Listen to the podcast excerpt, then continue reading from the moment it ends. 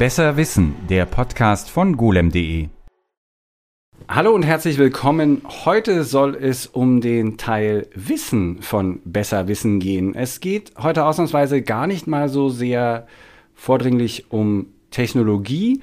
Es geht ein bisschen in die Retro-Richtung, wenn man Retro sehr, sehr, sehr, sehr, sehr, sehr weit fasst, denn wir reden heute über die erste richtige Enzyklopädie. Ein Werk, das erschienen ist im Jahr.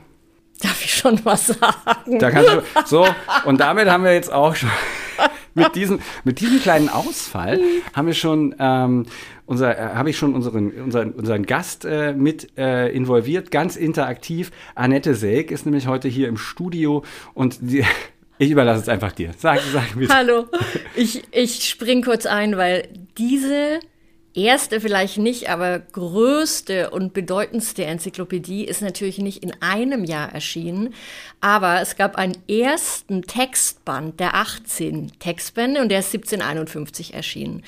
Und tatsächlich der letzte Band, das war dann ein Bildband mit Kupferstichen und das war der 28. Band, der ist 1772 erschienen. So. Jetzt haben wir die technischen, oder beziehungsweise jetzt haben wir den Rahmen gesetzt, ja. für wie Retro es heute wird. Die, der Grund, warum wir uns darüber unterhalten, ist unter anderem der, weil diese Enzyklopädie, diese, dieses riesige Werk damals mit über 100 Leuten, die daran mitgearbeitet haben, schon irgendwie sowas ist wie der Vorläufer von Wikipedia und ebenso wie Wikipedia total häufig auch in Kontroversen ähm, auftaucht, ist auch dieses Werk damals natürlich zutiefst kontrovers gewesen. Aber erstmal müssen wir den Titel nochmal nennen. Mein Französisch, ich habe in der Schule kein Französisch gehabt, ich könnte es wahrscheinlich auf Russisch sagen. Bitte sag doch den Titel, wie er wirklich ausgesprochen wird. Also der Gebrauchstitel ist natürlich Enzyklopädie. Französisch war die Wissenschaftssprache des 18. Jahrhunderts. Die werden alle Enzyklopädie gesagt haben. Das muss ich selbst ablesen. Der komplette Titel heißt Encyclopédie ou Dictionnaire raisonné des sciences, des arts et des métiers. Heißt Enzyklopädie. Enzyklopädie kommt vom Griechischen, bedeutet Verknüpfung der Wissenschaften, Verknüpfung des Wissens. Und es ging wirklich um das Weltwissen. Es ging um alles, was zu diesem Zeitpunkt irgendwo zu wissen war und irgendwo zu finden war.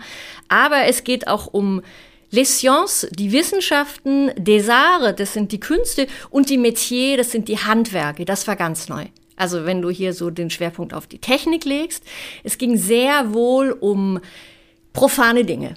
Ja, es ging um den, die Herstellung der Nadel, es ging um die ersten Strumpfwirkmaschinen, es ging um den Vorläufer des Kohledampfmotors, den man noch gar nicht richtig benennen konnte. Also man ging in die Werkstätten und man ging aufs Feld und man ging in die Steinbrüche. Und dann auch äh, Ingenieurswissenschaften, was man heute sagen würde, ne? genau. ne? so Brückenbau Mechanik, und, und Feuerwerk, Marine. Aber eben auch jede Menge Dinge, die damals geistig äh, völlig also ich würde jetzt nicht sagen komplett neu waren, aber die die Aufklärung äh, extrem vorangebracht haben, einfach auch Ideen. Ähm, ich lese mal, ich lese mal ein Zitat vom, von einem der Herausgeber, von einem der beiden Herausgeber, der andere ist dann irgendwann mal abgesprungen, aber der wirklich bedeutende Herausgeber, Denis Diderot, der hat an Voltaire Folgendes geschrieben, Unsere Devise lautet kein Pardon für abergläubische Fanatiker, Unwissende, Narren, Bösewichter und Tyrannen. Und sie werden es hoffentlich an mehr als einer Stelle erkennen. Also da ist so ein bisschen äh, der Auftakt gesetzt. Voltaire natürlich auch ein Riesenname, aber der war gar nicht die ganze Zeit dabei. Ne? Der ist irgendwann mal abgesprungen. Genau, das, die wollten natürlich auch sich mit großen Namen schmücken. Diese Aufklärer, also dieser Pariser Club, der sich in so Salons traf, irgendwann wirklich bei Diderot in der Wohnung und dort anfing zu arbeiten.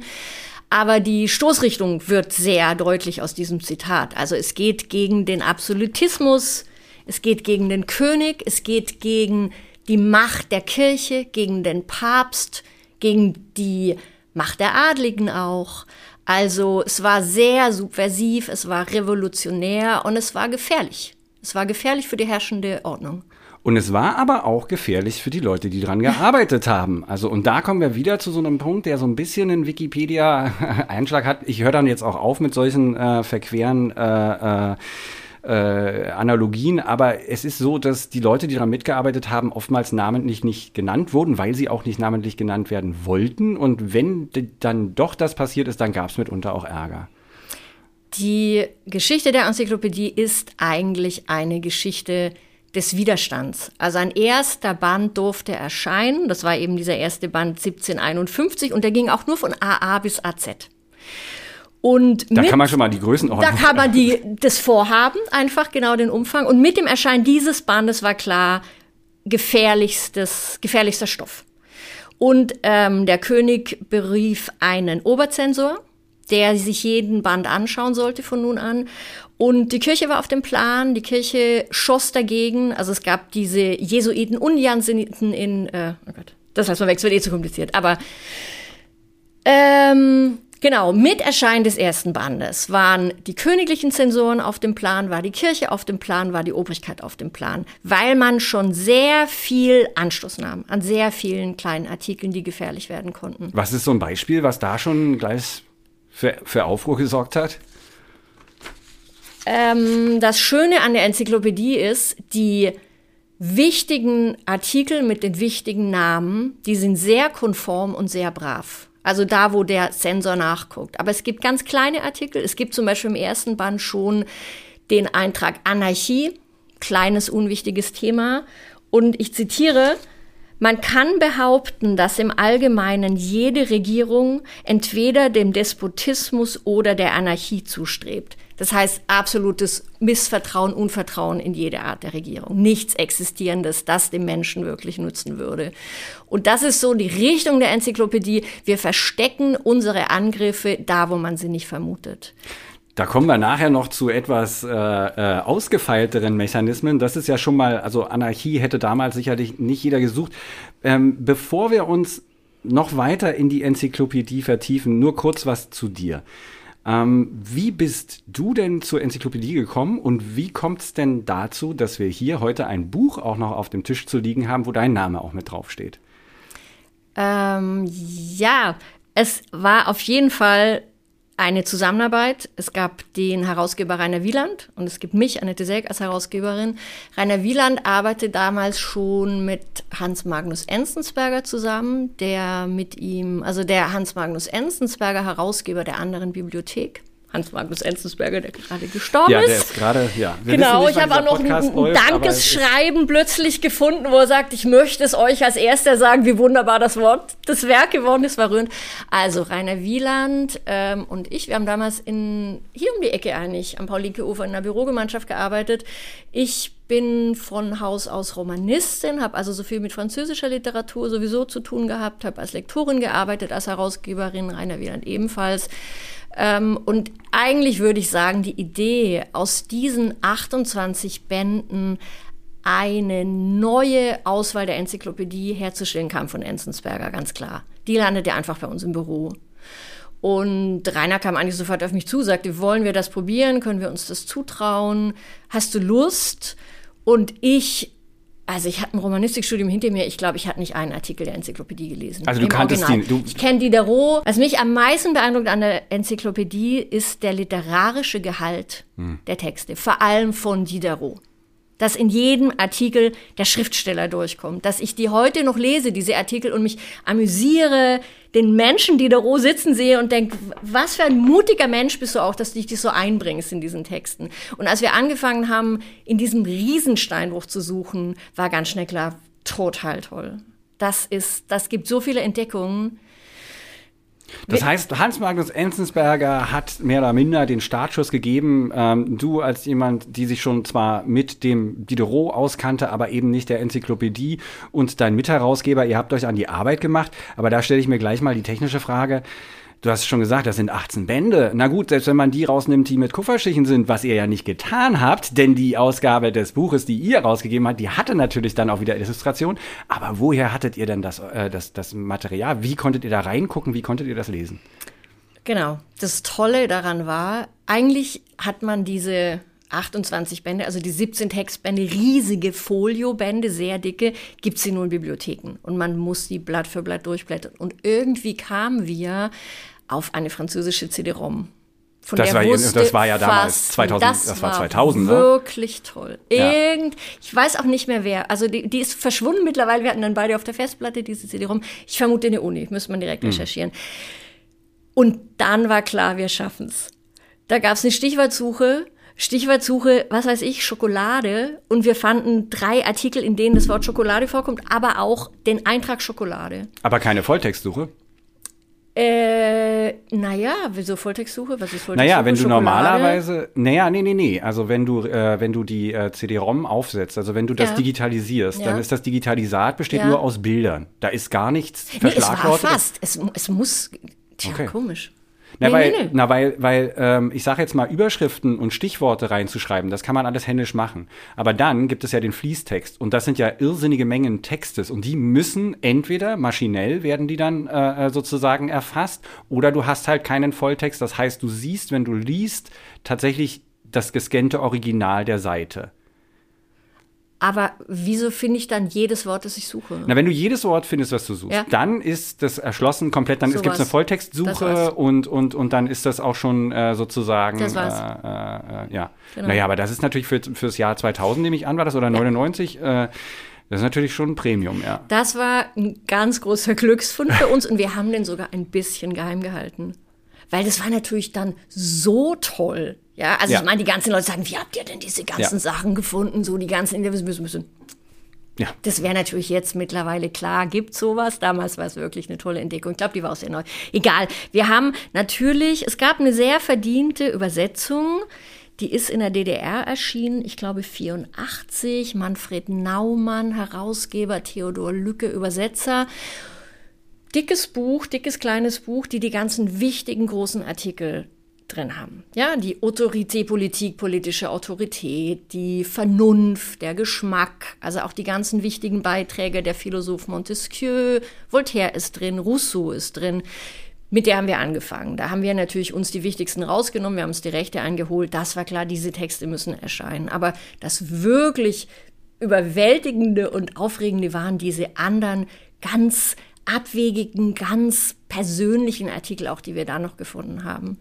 Und aus denen ihr insgesamt, also aus allen euren Fundstücken und dem, was ihr sozusagen für wichtig erachtet habe, habt ihr ein äh, ebenfalls dickes und nicht so kleines Buch ähm, äh, gemacht, das dann 2001 erschienen ist. Und das hieß, jetzt muss ich selber gucken hier, Die Welt der Enzyklopädie, editiert von Annette Selk und Rainer Wieland. Erschienen in die andere Bibliothek, wie du schon gesagt hast, äh, von Hans Magnus Enzensberger. Das ist eine Weile her, aber dann gab es ja noch eine Neuauflage. Ja, ich weiß nicht, ob einem das oft passiert im Leben, aber wir haben tatsächlich dieses riesige Buch herausgegeben, das rote, in rotes Leinen gebunden. Und irgendwann kam die Anfrage, wie wäre es mit einer Neuherausgabe, jetzt auch noch mit Illustrationen. Also wir haben dann auch noch eine Auswahl aus den Tafelbänden hergestellt. Die ging dann nicht mehr digital. Da mussten wir uns wirklich die Tafelbände beschaffen. Die gab es aber zum Glück gedruckt in, ich glaube, fünf kleineren Bänden. Und da mussten wir auch wirklich in die Staatsbibliothek am Ende und uns ähm, Fotografien der Originalkupferstiche herstellen lassen. Aber diese Auswahl kam eben auch zustande. Und die neue Enzyklopädie, die dann zwei, oh Mann, 2011, sage ich jetzt mal. Wir schummeln, Wir schummeln. wir gucken, wir gucken rein. Das dicke Buch liegt hier vor uns auf dem Tisch. Ach, wie immer hinten. Doch ein paar Jahre her. Na, erste Auflage 2013. Und das war auch der 300. Moment, ich gucke einmal schon nach. Nee, hier Stimmt. 2001 steht 250. Geburtstag. Genau, Aber da, das, das, kommt ja war, immer drauf an. das ist ja ne, das man- Lustige. ja. Das war der 250. Geburtstag der Enzyklopädie, während 2013 der 300. Geburtstag von Denis Diderot war. Ah. Das war ein neuer Aufhänger, hat, glaube ich, auch funktioniert, ist immer noch lieferbar, dieses Buch. Und das war dann eben jetzt mit Illustrationen. Für uns eine große Freude, weil wir immer fanden, es ist eben nicht nur Text. Ja, diese, dieses Wissen soll mit allen Sinnen erfasst werden. Es gehören diese aufwendig hergestellten Kupferstiche dazu und die durften wir jetzt endlich mit rein. Wir kommen auch sowieso noch mal dazu, wie man abseits von dem Buch, das halt eben auch wirklich ein großer Wälzer ist und zwar lieferbar, aber jetzt sicherlich auch nicht für jeden oder jedermann, jeder Frau zugänglich ist, wie man dann trotzdem auch jetzt relativ schnell noch mal an die ähm, Enzyklopädie oder an Teile davon rankommt. Da kommen wir ganz am Ende sicherlich noch zu. Wir machen nämlich mal weiter mit der damaligen Zeit und zwar ist das einerseits so, wie wir schon so ein bisschen angerissen haben, dass das natürlich ein für die Obrigkeit und äh, für, die, für die damaligen Autoritäten schon recht gefährliches Werk war. Aber auch die Leute, die Zeitgenossen, Zeitgenössinnen, die, sage ich jetzt mal, eigentlich Rezipienten sein sollten, waren da nicht nur positiv. Ich habe hier in dem äh, kleinen Heftchen zur ersten Ausgabe von eurem Buch äh, ein Zitat drinne von Johann Gottfried Herder der dann also wirklich ziemlich abschätzig sagt, jetzt macht man schon Enzyklopädien. Ein Alambert und Diderot selbst lassen sich dazu herunter. Und eben dies Buch, was den Franzosen ihr Triumph ist, ist für mich das erste Zeichen von ihrem Verfall. Der hatte da also gar kein Verständnis für. Mhm. Der sah das einfach als eine Sammlung von Schrott, oder? Mhm. Und das muss dem so ja, das ist auch interessant, weil was ist eigentlich eine Enzyklopädie? Eigentlich ist eine Enzyklopädie ein Wörterbuch. Wir sammeln Wörter von A bis Z. Die haben keine innere Ordnung, die haben keine sinnvolle Bezüge zueinander und wir suchen einfach, was packen wir da rein. Und tatsächlich ging die Enzyklopädie los. Dieser äh, notorisch geworden, dieser Verleger Le Breton, der hatte erstmal ein Druckprivileg für eine Übersetzung einer englischen Enzyklopädie. Zwei Bände. Diderot hatte sich in seinem freischaffenden Werk auch als Übersetzer hervorgetan. Eigentlich wollte dieser Verleger diese britische Cyclopedia von Chambers herausgeben. Einfach zwei Bände. Das war so eine Sammlung. Das war eine dröge Sammlung von Wissen A bis Z. Er brauchte Übersetzer, er fragte Diderot an. Diderot, der immer Geldmangel hatte, sagte zu. Er brauchte einen größeren Namen. Das war D'Alembert, Mathematiker, junger, aufstrebender Wissenschaftler. Und also sollte dieses wirklich dröge Wörterbuch A bis Z, zwei Bände übersetzt werden. Nur das wurde es eben gar nicht. Also die Kritik ist schon erstmal berechtigt, was ist eine Enzyklopädie? Das ist ein Wörterbuch. Nur was daraus wurde, das war natürlich was ganz Neues.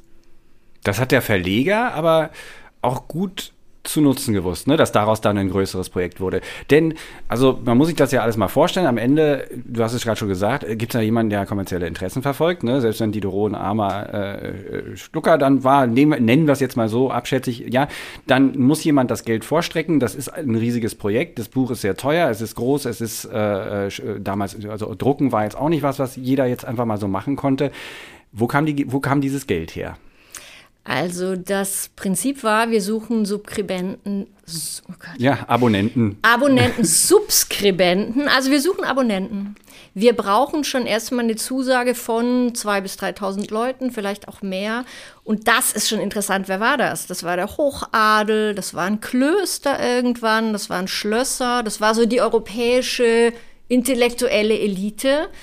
Ähm, und diese Zusage gab's. Und je notorisch verfolgter und je mehr dieses Werk in Verruf kam, desto mehr Abonnenten gab es auch.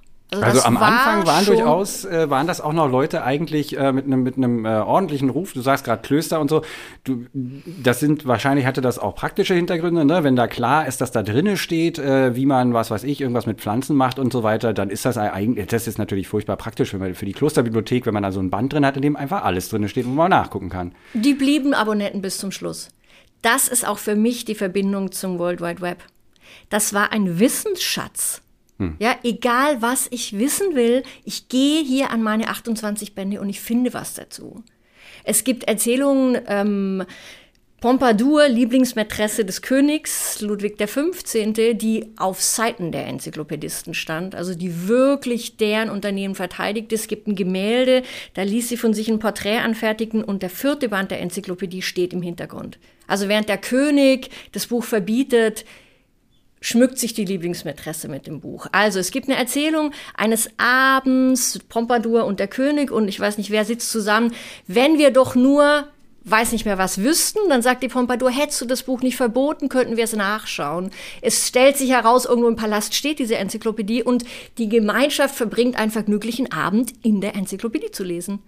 Ja, die Welt alles Mögliche zu finden ist. Und das ist so, wo ich denke, so wie ich ganz kurz hier reingehe, Wikipedia irgendwas zu suchen, diesen Zweck hat dieses große Werk erfüllt. Und natürlich auch für die Klöster, auch wenn es der Papst zwischendurch auf den Index setzt. Und natürlich auch für die Adelshäuser. Es hat die Welt also kleiner gemacht für die, für die Menschen, sicherlich nicht für die ganz normalen Leute, obwohl ich denke, damals in, in Frankreich wird es sicherlich auch schon äh, Leute aus dem Bürgertum gegeben haben, die daran Interesse hatten und damit äh, subskribiert hatten, oder? Also was Rezeptionsgeschichte ist, wo finden wir immer noch Enzyklopädien? Das sind die großen Klosterbibliotheken, das sind reiche Adelshäuser, ähm, aber im europäischen, auf europäischem Niveau, klar. Die sind alle auf Französisch, die Texte. Man musste natürlich Französisch verstehen, auch als Nicht-Franzose. Das war ja auch schon ein Distinktionsmerkmal. Also ähm, Bürgertum, ich weiß es nicht. Das Interessante ist auch bei den Mitarbeitern, wer kommt aus dem Bürgertum? Diderot ist ein Handwerkssohn. Und der wichtigste Kupferstecher, Goussier, ist ein Bürgersohn. Der Rest sind Adlige, Hochadlige. Theologen, Verdiente. Aber das ist ja schon auch eine Besonderheit, dass solche Leute äh, so ein Werk schreiben und dann auch noch so einen Erfolg damit feiern. Also Mir ist das tatsächlich jetzt bei der Vorbereitung aufgefallen. Ich finde das ganz erstaunlich, dass so die, jeweils Diderot war absolut der wichtigste Mensch für dieses Unternehmen. Der hielt die Fäden zusammen, egal wie viel Gegenwind kam vom König, vom Papst. Wieso ist Voltaire ausgestiegen? Weil die komplette Breitseite kam. Weil er einfach sagt, ich mache da nicht mehr mit bei diesem verfluchten Werk. Das ist mir zu gefährlich. Auch Rousseau ist ausgestiegen. Diderot blieb einfach dran. Ich weiß es nicht, was, woher kommt diese, dieses Durchhaltevermögen. Ähm, aber auf Seite der Bildtafeln genau gleich. Der wichtigste Kupferstecher, der, glaube ich, 6000 Bildtafeln oder so gestochen hat. Und dieses Kupferstechen ist ja eine ganz anstrengende Arbeit auch. Das war eben dieser Goussier, der auch ein, ein Sohn eines Handwerkers war. Also der, der Vater von Diderot war Messerschmied, ein verdienter Messerschmied aus, aus der Provinz. Aber ähm, das war ein bürgerlicher Hintergrund. Also ich frage das auch deshalb, weil ich mich mit einem Freund unterhalten habe, der Geschichtswissenschaften studiert hat und ihm, der, der, kannte das nicht. Gut, der hat jetzt auch einen anderen Schwerpunkt gehabt in seinem geschichtswissenschaftlichen Studium und ich sage, du Mensch, und das ist ein Werk, eine Aufklärung und das ist ein, äh, hier, das, das zeigt auf die französische Revolution hinzu, da geht die Augenbraue und er sagt, na ja, also eher das teure Brot zeigt auf die französische Revolution zu. Aber hat nicht auch dieses zusammengeballte Wissen, diese subversiven Ideen, dieses, dieses neue Herangehensweise, weil da kommen wir jetzt auch gleich noch zu. Es ist ja auch so, dass natürlich gab es vorher Sammlungen, aber einen, ich nenne es jetzt mal wissenschaftlichen Anspruch hatten die ja auch nicht unbedingt. Und das ist jetzt eben auch was Neues. Weiß das nicht trotzdem auch alles so ein bisschen in Richtung der Revolution, die dann plötzlich, nicht plötzlich, aber die dann 40 Jahre später stattfindet? Mm, also zwei Sachen. Das eine ist, was die Enzyklopädie versucht, sehr oft subversiv, ist sich von den Autoritäten zu lösen. Ich gehe nicht in die Theologie, ich leite meine Geschichts- und meine philosophischen Inhalte nicht aus der Theologie her und ich bleibe auch nicht dem Absolutismus verhaftet. Es gibt ja fast demokratische Ansätze. Wichtig ist die Vernunft, wichtig ist der Mensch, der im Zentrum des Wissens steht und wichtig ist auch die Sinne, also wie erfahre ich die Welt? Dieser, dieser englische Empirismus von Locke, dieses, dass ich erst durch die Sinne Zugang zur Welt erhalte, dass ich erst durch die Sinne auch Material und Futter für meine Vernunft bekomme. Erst dann habe ich was nachzudenken. Das ist ja zutiefst demokratisch. Das ist ja, da ist das Individuum in der Mitte. Da gibt es eben nicht dieser Gott und dieser absolutistische Herrscher.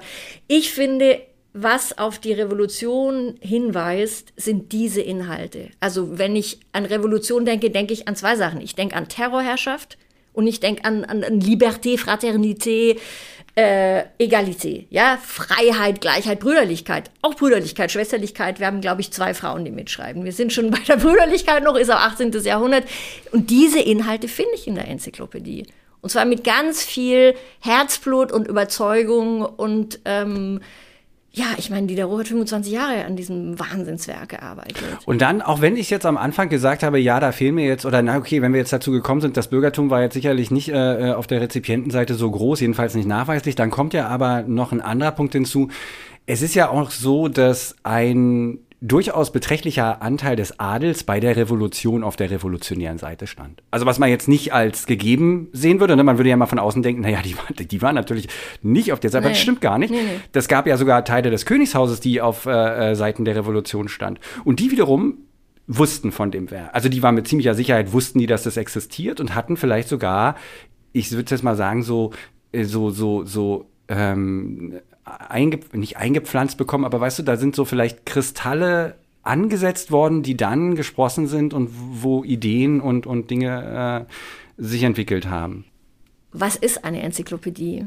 Es ist dieses Wörterbuch, es ist diese Sammlung von existierenden Schriften und von existierenden Ideen. Aber wie sie zusammengefasst werden und wie sie in einem Werk diesen vielen neuen Leserinnen und Lesern bekannt gemacht wird, das ist das Neue. Die haben ja nicht das Rad neu erfunden, die haben ja nicht jede philosophische oder staatstheoretische Richtung neu erfunden, aber die haben ganz viel zusammengetragen und das war dann einfach zu haben, das war zu greifen, das konnte nachgelesen werden. Und jemand wie Rousseau, dessen Bücher ich hätte einzeln kaufen müssen, dessen Ideen waren da ja mit drin. Genau. Klar verkürzt und klar in einem, in einem äh, äh, Kontext, der vielleicht jetzt nicht immer der exakt der war, den er so, aber und dann aber auch, die sich auch gerne selber zitiert haben, ne? wie sie sich selber, wie sie, ach ja, wie der und der in dem und dem Buch geschrieben hat. Wir kommen noch dazu, wie sich so ein Artikel mitunter liest, indem wir den mal auch mal was vorlesen. Aber ich will noch mal kurz auf den, auf deinen Punkt zurück, dass das halt schon eben nicht mehr nur diese ganz normale Stichwortsammlung war. Es gibt zum Beispiel auch einen Versuch, die Wissenschaften oder das Wissen zu gliedern in einem Baum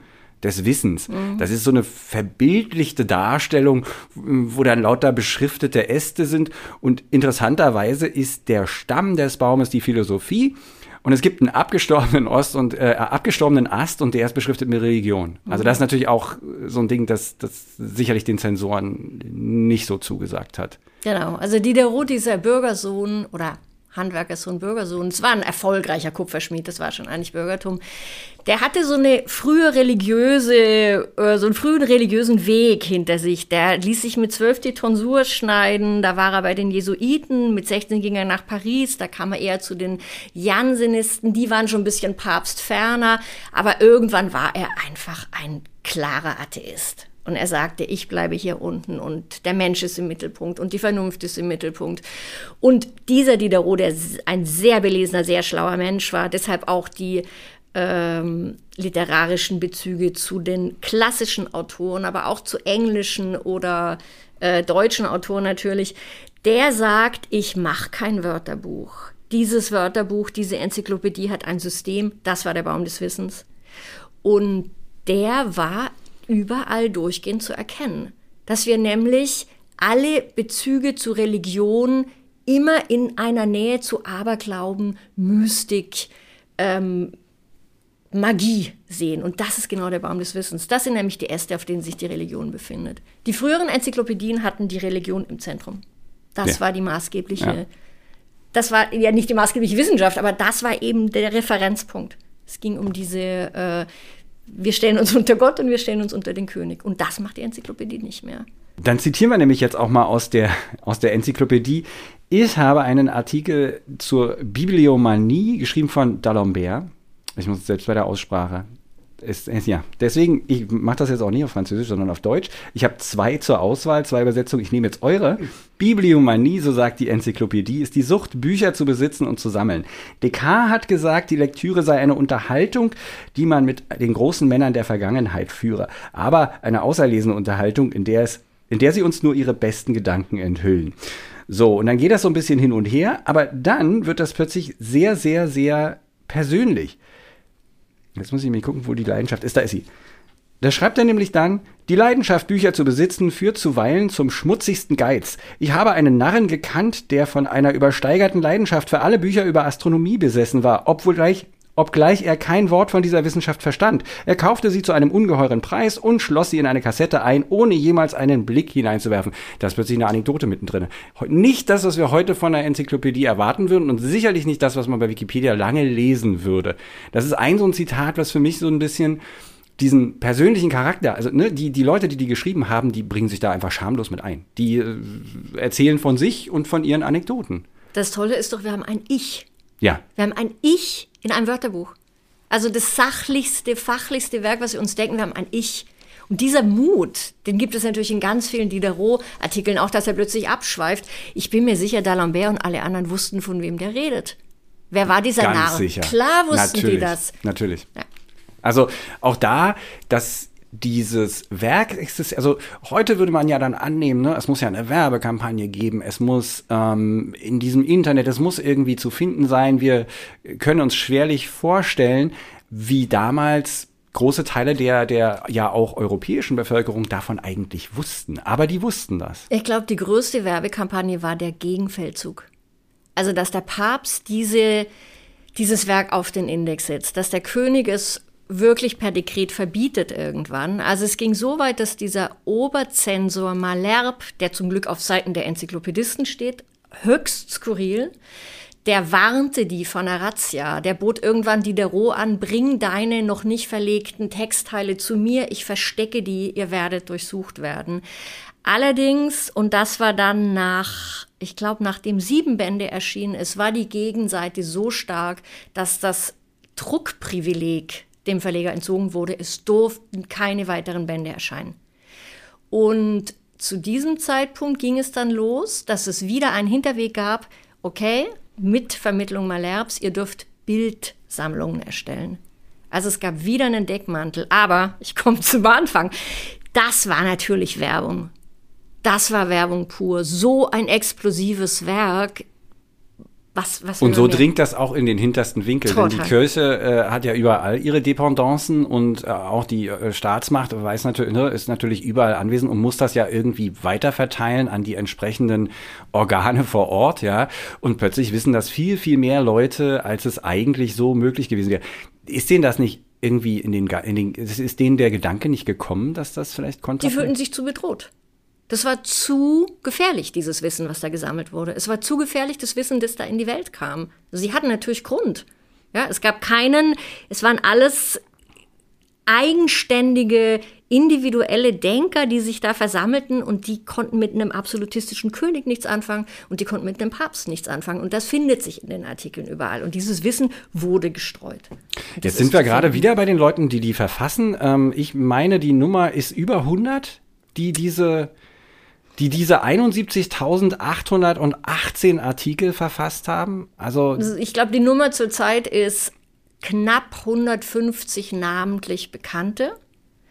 Spätestens nachdem diese sieben Bände erschienen waren und es komplett verboten war, weiter daran zu arbeiten, gab es fast nur noch anonyme Veröffentlichungen.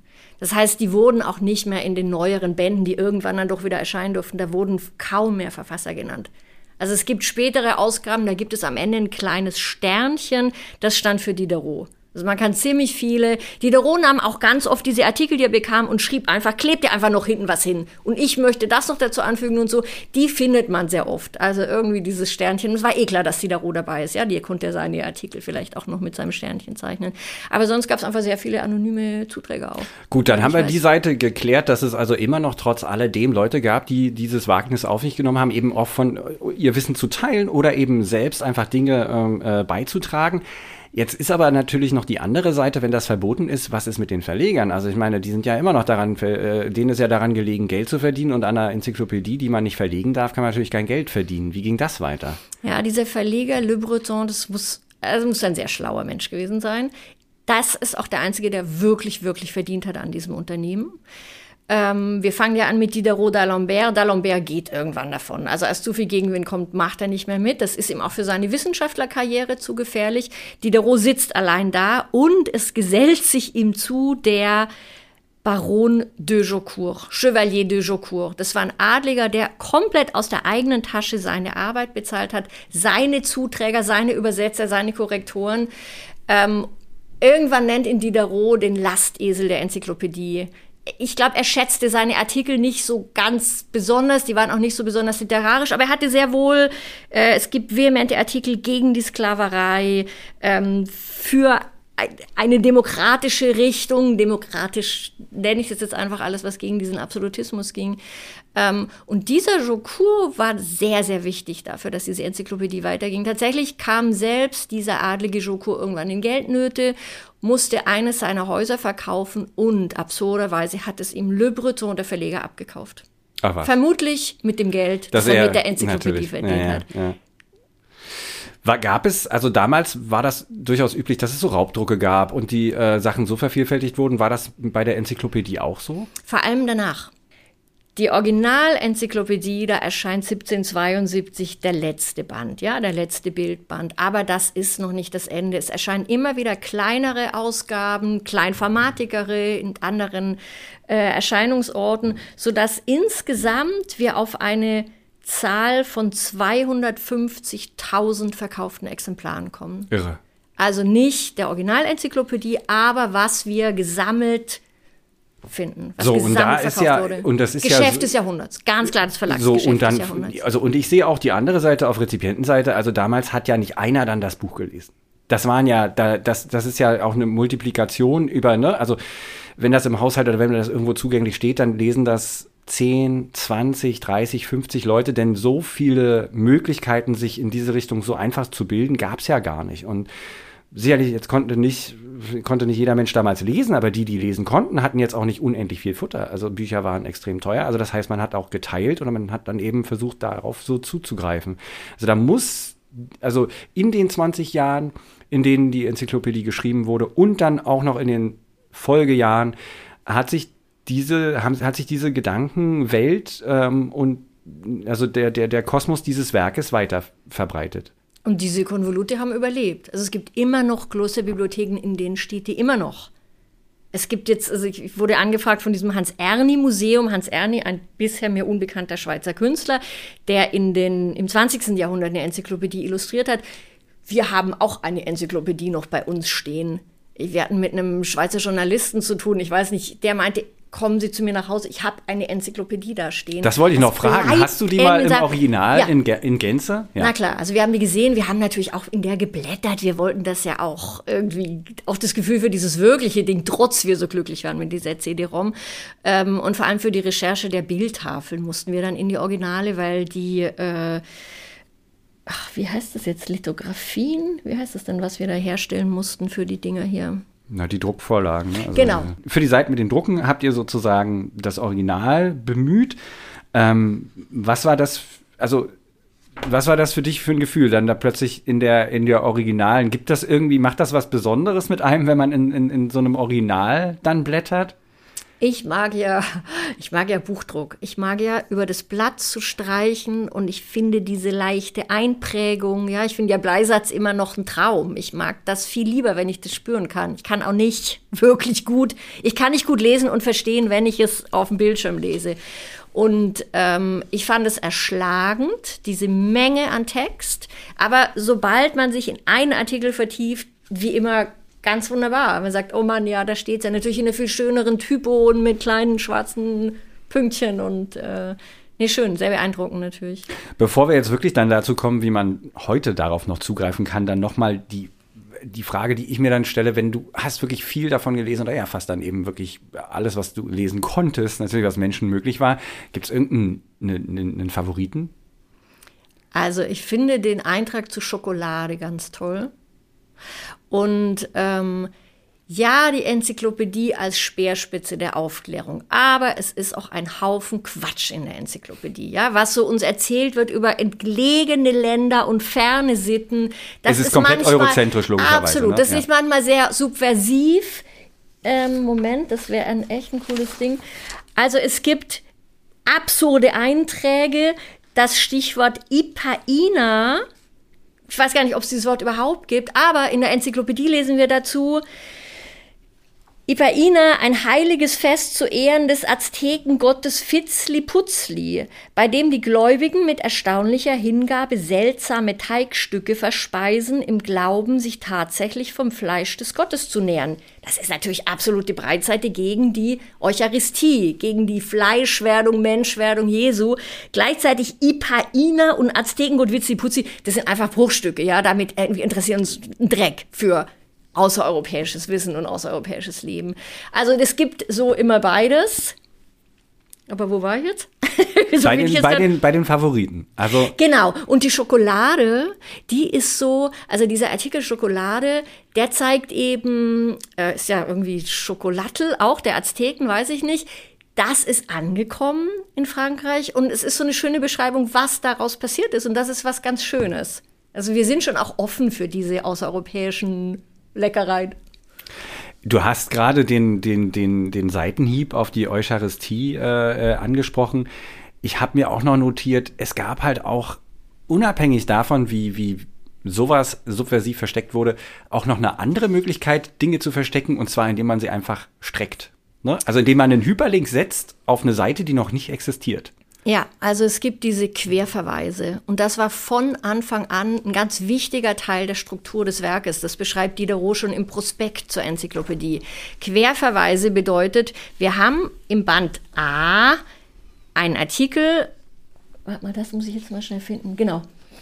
Also ein Beispiel, es gibt im Band A den Artikel Anthropophage Menschenfresser. Da wird also erklärt, was machen die Menschenfresser, keine Ahnung. Unter dem Artikel befindet sich ein Querverweis, siehe Eucharistie. Eucharistie gibt's aber noch gar nicht, den Band gibt es noch gar nicht. Aber der gesamte, der heretische Gehalt dieser Sache ist natürlich im Querverweis, kann aber kein Zensor anmerken, weil es gibt ja diesen Band noch nicht. Ich habe sowieso so die Vermutung, diese, diese krassen also wie viel die in diesen ersten Band schon gesteckt haben mit A, wie viel Kritik in diesen, wieso Anthropophage bräuchten wir vielleicht gar nicht, aber es war eben ein A-Wort und ich glaube, die wollten sofort diese Marschrichtung zeigen. Hier, da kommt noch was. Wartet mal auf den E-Band. Ich habe, also, einen habe ich hier noch, die Laus. Die Laus ist auch. Also die Laus Jocourt. Die, die hat, Sehr schön gemacht. Die hat äh, äh, nicht nur ein ganz fantastisches Bild. Äh, was ist in dem Artikel zu lesen? Müsst du mal müsst den Anfang vorlesen? Achso, nee, ich habe jetzt hier nur das Bild vor mir. Der Achso, das ist auch nicht die Laus, Ach, schön, das ist der Floh okay. unter dem Mikroskop. Entschuldigung, ich habe die Laus. Ich gebe dir den Anfang von Die Laus ist ein wunderbarer Artikel. Warte mal schnell. Ich habe hier Langeweile. Wir blättern jetzt beide. Guck mal. Dann mach du mal hier die Laus. Und das ist eben Jokur, der so, äh, weiß ich nicht, uninspiriert gar nicht war. Und weil ich vorher Empirismus und Locke und wir erfahren die Welt durch unsere Sinne, wunderbares Beispiel. Setzt man eine hungrige Laus auf den Handrücken, so bohrt sie ihr Sägewerkzeug, ihr Saugewerkzeug in die Haut und man sieht, wie das Blut gleich einem dünnen Strom in den vorderen Teil des Kopfes gelangt, von dort in eine runde Höhlung fällt und dann so, und so dann in einen weiteren runden Behälter in der Mitte des Kopfes gelangt, von wo aus es durch ein kleineres Blutgefäß in die Brust und von hier in einen Darm fließt, der am Hinterleib endet, wo es in einer Biegung ein wenig nach oben zurückkehrt. In der Brust und im Darm bewegt sich das Blut unabhängig in der Brust und im Darm bewegt sich das Blut unablässig mit großer Kraft, vor allem im Darm, wobei dieser sich so stark zusammenzieht, dass man darüber nur staunen kann. Das Schöne ist, ich sehe diesen Jokur vor mir. Ja, der hat hier die Laus und ja. sagt, mm, das macht sie also. Geht nach oben und Darm. Und das ist so toll. Das ist eben, das ist dieser Gehalt, ja. Das ist auch, wie nah die im Leben sind. Die sind beim Handwerk und die sind bei den Sinnen und die sind auch hier bei der Laus. Soll ich mal schnell die Schokolade noch suchen? Such doch mal die Schokolade. Ich sag inzwischen mal kurz was dazu, wo man denn das noch lesen kann. Also es ist natürlich so, dass äh, es Digitalisate davon gibt und die sind auch in diesem Internet ähm, frei zugänglich. Jetzt ist natürlich nicht jeder und jede der französischen Sprache mächtig, was ich sehr gut nachvollziehen kann. Es gibt die ähm, Möglichkeit, dieses natürlich das große dicke Buch von dir, also zur Enzyklopädie, beziehungsweise von dir und von, jetzt muss ich wieder den Namen. Ja, genau, Rainer Wieland. Ja, Rainer genau, Wieland. Äh, äh, zu lesen oder zu, äh, sich anzuschaffen. Es gibt äh, des Weiteren die Möglichkeit, auf der äh, Webseite der Uni University of Michigan interessanterweise ähm, Teile davon zu lesen. Die haben nämlich ein kollaboratives Übersetzungsprojekt gestartet. Das ist nicht so ewig weit gekommen, wie ich feststellen muss. Also da sind halt nur ausgewählte Sachen übersetzt. Dafür ist es trotzdem sehr interessant und, und, und man kann halt mal reinschnuppern. Ähm, das verlinken wir auch in den Show Notes. Wo kann man das noch lesen? Also es gibt natürlich Französisch auch digital erfasste. Mhm. Ähm, es ist ja erschlagend. Es sind 72.000 Artikel. Eigentlich also, wäre doch wer schön, braucht wenn man diese Masse. Ja, schon wer, richtig. Und ich meine, ich mhm. kann den, den Reiz komplett nachvollziehen, in einer übersichtlichen Variante wie der, wie dem Buch, was mir jetzt hier vorliegt, einfach zu blättern und zu gucken, so und so.